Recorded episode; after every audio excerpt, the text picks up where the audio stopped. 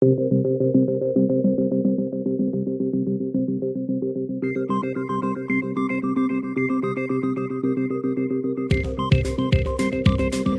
no ar o consultório eleitoral do Doutor Campanha, o podcast que explica o marketing político, ajuda você a vencer eleições e fazer bons mandatos. Com Justino Pereira, Cleiton Bozon e José Carlos Menezes.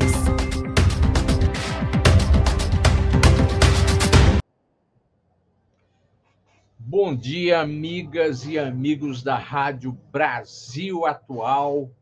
É, bom dia, Cleiton Bozon. Bom dia, Justino. Bom dia, ouvintes da Rádio Brasil Atual. No nosso 70 programa, Justino. Acabei de conferir aqui. 70 programa. Número 70. Isso é muito bom, hein, Cleiton? Quem diria que a gente iria tão longe? E aí, quem quiser saber como a coisa começou, como a coisa evoluiu, vai lá no nosso canal do Spotify. É só digitar Doutor Campanha. Tem lá desde o primeiro programa. Quem quiser ver as nossas carinhas, vai no YouTube. E se você vai disputar eleições ou participar de campanhas esse ano, eu tenho certeza que você tem a ganhar assistindo os nossos programas passados, porque a gente trata dos principais temas que, do marketing político, da comunicação e da, e da, e da política que vão afetar as eleições é, deste ano. E para começar, Cleiton Bozon, o que, que vai ter agora? Preste atenção. Preste atenção. Bom, e Cleiton, alertando que o nosso querido José Carlos Menezes não está conosco neste programa. É, Cleiton, em, em que, que os nossos ouvintes devem prestar atenção neste momento? Olha, acho que algo que tem que prestar bastante atenção é a compra do Twitter pelo Elon Musk.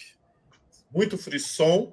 O Elon Musk diz que vai liberar total, vai liberar geral o Twitter, porque ele defende a liberdade de expressão. Então a extrema-direita está muito alvoroçada, porque muitos grandes líderes da extrema-direita foram banidos do Twitter. E eles estão muito alvoroçados porque acreditam que vão poder voltar para uma das maiores plataformas de mídia social do mundo. E, por exemplo, o Trump, né? Acho que foi banido. O Trump foi banido, mas foi banido vários outros, outras grandes lideranças. E aquelas que não foram banidas, por exemplo, o Bolsonaro aqui no Brasil, muitos conteúdos deles são deletados, né? Automaticamente deletados por conta da política do Twitter de não permitir fake news, por exemplo, de tentar combater a fake news, coisa que o Elon Musk, aparentemente, Elon Musk, Elon Musk que foi apoiador, né? É apoiador do Trump, é um é um trampista. Ah, é? Não sabia. É, é um trampista. Então, coisa que o Elon Musk disse que não vai deixar acontecer. É, com isso acontecem coisas interessantes. Por exemplo, recaiu o número de seguidores de políticos de esquerda no Twitter, porque as pessoas estão revoltadas com o Twitter. Então, o que, é que elas fazem? Elas saíram, não é que elas deixaram de seguir o Obama, ou deixaram de seguir até mesmo é, é, figuras da esquerda no Brasil. Não é que deixaram de seguir, elas saíram do Twitter em protesto e por isso o número de seguidores dessas, dessas lideranças, dessas celebridades de esquerda ou ligadas à esquerda diminuiu.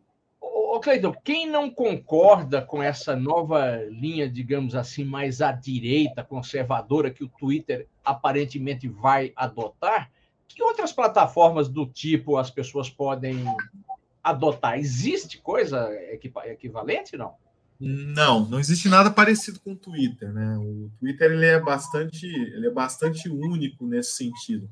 Quem entra no Twitter pela primeira vez até acha estranho, parece um caos, né? Porque são informações que vão se sobrepondo e tal, de uma forma muito ágil, muito veloz. E o Twitter ele tem um caráter também de formador de opinião. Então você tem muita, muitas lideranças ali no Twitter, muitas figuras importantes, né? Se tem um debate, se faz muitos debates amplos ali no Twitter, não tem nenhuma plataforma que seja, que seja parecida com o Twitter hoje no mercado. Aliás, Cleiton, no, na, nos Estados Unidos, o Twitter tornou-se algo mais popular, né? parecido com, o Facebook aqui no Brasil. No Brasil, o Twitter não, não fez tanto sucesso, e ele é mais adotado, a impressão que eu tenho, por, por, um público, como você disse, formador de opinião, um público mais de políticos, de jornalistas. É isso mesmo, não?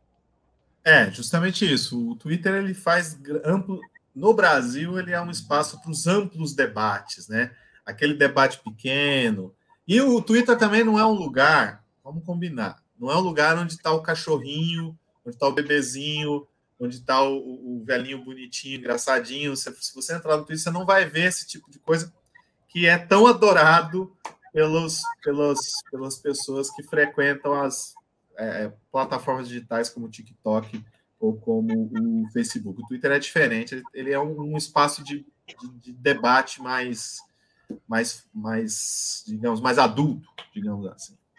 Bem, então preste atenção, porque é, com certeza isso terá um impacto nas eleições brasileiras, nesse né? novo papel que o Twitter tende a adotar.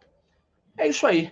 Ô, Cleiton, e aí avisando os nossos queridos e queridas ouvintes que o, o programa de hoje e o da semana que vem, ele é um programa diferente, especial, porque a gente resolveu, agora que nós estamos há cinco meses das eleições, é, fazer uma discussão mais aprofundada sobre um tema que é muito importante e controverso em todas as campanhas, que é as pesquisas de opinião. É isso aí, né, Cleiton? É isso aí. O, o, tema dessa semana e o tema da próxima semana vai ser pesquisa. E a gente trouxe um convidado especial que vai estar presente nesses dois programas, que é o Marcos Soares, da ABC Dados, uma das mais importantes é, instituições de pesquisa da região metropolitana de São Paulo. Então, vamos para a primeira parte do, do, dessa, desses, dessa série falando sobre pesquisa, Justino? que é o tema da semana. Vamos lá. Isso.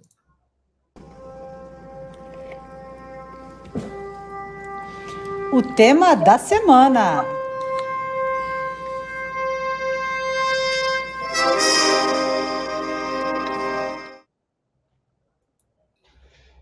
Bem, ouvintes e Cleiton Boson, o tema da semana é pesquisas eleitorais. Afinal, funciona, não funciona? Tem gato escondido nesse negócio?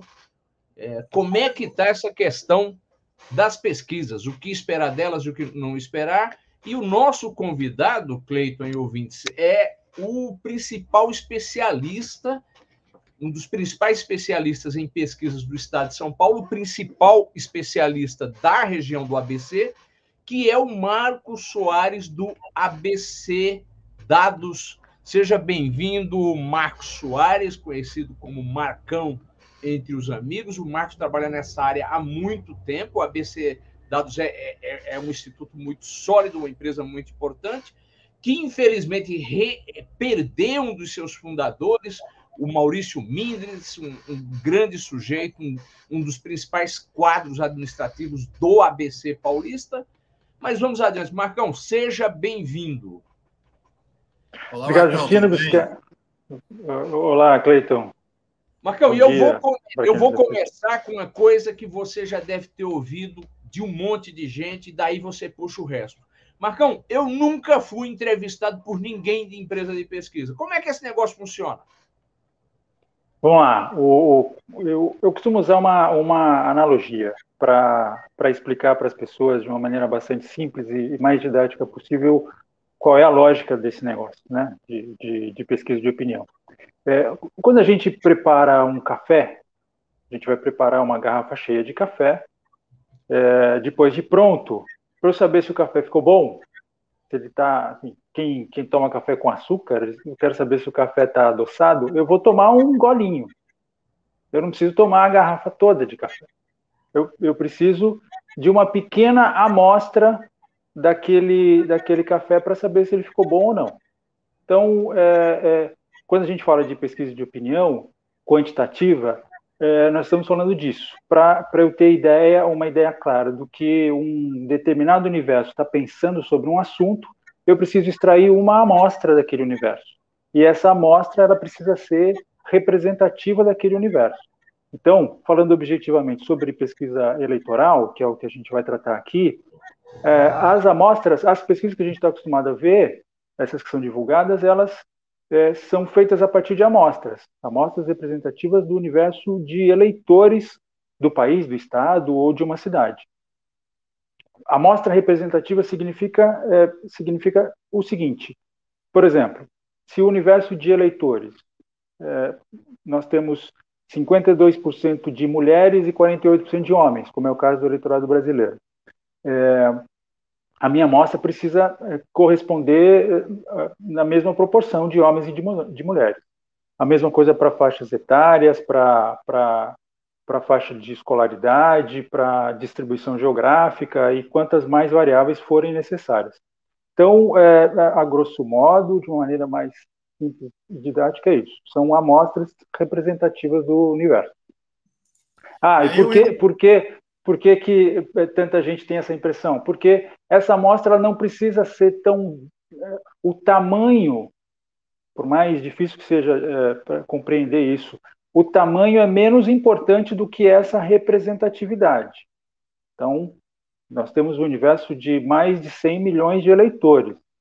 E as pesquisas nacionais que são feitas e que são divulgadas e que, via de regra, costumam se aproximar muito do resultado da eleição, são amostras com alguns milhares de eleitores. Não, não são nem milhões. Então, daí a gente tem, tem clareza de que é, essa representatividade ela é mais importante para a qualidade da amostra do que o tamanho dela. Por isso, tão pouca gente foi entrevistada. Você está falando da amostra, eu queria falar um pouco do método. A gente, a gente tem acompanhado que, que tem um número imenso de métodos de pesquisa. A gente sabe que tem a pesquisa em que a pessoa bate na porta da casa e a entrevista na porta da casa, tem aquelas pesquisas que você pega ali no, num fluxo de pessoas. Então, tem um monte de gente em frente ao supermercado, o pesquisador chega ali, conversa com as pessoas em frente ao supermercado ou coisa assim. Tem as ligações por telefone, uma pessoa liga, e tem a ligação que é feita por máquina, né? Que o pessoal chama de URA. Tem diferença? Né? Você fala que é, não, a pesquisa tem um bule de café e você pega uma amostra do café, mas o tipo de colher que você usa para pegar o café muda, muda a, a, a, a sua percepção de se o café está doce ou se não está doce? É, tem mais uma aí nessa lista para vocês incluírem, que é um método que, que é recente, mas tende a se tornar cada vez mais usual, que é o método online. Mas isso a gente pode falar num outro momento.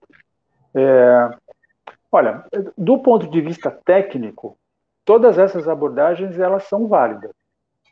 Todas elas, com todas essas abordagens, você consegue extrair amostras representativas. A escolha pelo método é uma escolha que varia dependendo do orçamento que você tem, do tipo de pesquisa que você quer fazer, do momento, tem, tem, são escolhas, né? Mas todas elas são válidas, porque com todas essas abordagens você consegue extrair amostras representativas. É, vou dar um exemplo rápido, a comparação entre as mais comuns.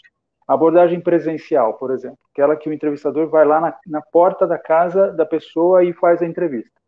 Por que essa escolha? Na maioria dos casos, as pesquisas no Brasil são feitas dessa maneira. Historicamente são, é, são feitas dessa maneira porque, até, até é, do ponto de vista histórico, até pouco tempo atrás, a maioria das pessoas não tinha telefone. Então, a maneira mais segura de você encontrar uma amostra representativa era você ir até as pessoas. Hoje, com, com o avanço da, do, do acesso à telefonia, praticamente todo mundo tem um número de telefone celular, então o, o, o, o método de, de, pesquisa por telefone se tornou muito mais comum, mais recorrente, mas ainda se faz muita pesquisa é, presencial. É, é, a escolha pela presencial, por exemplo, no nosso caso, se dá quando a gente quer fazer questionários mais longos, com perguntas abertas, é, então é mais, é, mais, é mais seguro é mais é, consistente esse tipo de, de, de, entrevista feita presencialmente do que por telefone. telefone, a pessoa pode estar na rua e ela pode dizer, olha, não, não posso mais continuar, vou encerrar a entrevista. Mas tem uma coisa, Marcão, que eu queria, que para mim é, é, é, Antes de avançar, Cleito, explica para os nossos ouvintes aqui da Rádio Brasil Atual o que, que são perguntas abertas. Já, vamos lá. Perguntas abertas, perguntas fechadas a gente está falando aqui de, daquelas pesquisas quantitativas, né? aquelas cujo, cuja é, a gente seleciona uma amostra representativa do universo. Essa então, elas são feitas. Jornal, né, Marcão? Que sai no jornal. Essa que sai no jornal. A pesquisa eleitoral que sai no jornal. Muito bem. Elas são feitas é, a partir de um questionário. Então, o entrevistador vai a campo ou faz as ligações e ele aplica um questionário, que é uma sequência de perguntas. Essas perguntas podem ser abertas ou fechadas. A pergunta fechada é aquela pergunta que tem a opção de resposta. Se a eleição fosse hoje e os candidatos fossem esses, eu apresento lá um disco com o nome dos, dos, dos candidatos, em qual deles você votaria? É uma pergunta fechada. A pergunta aberta é, por exemplo, é, por que você votaria nesse candidato? E deixa o entrevistado responder a, a, a pergunta. E aí o entrevistador ele anota a resposta. Então, essa é uma pergunta aberta.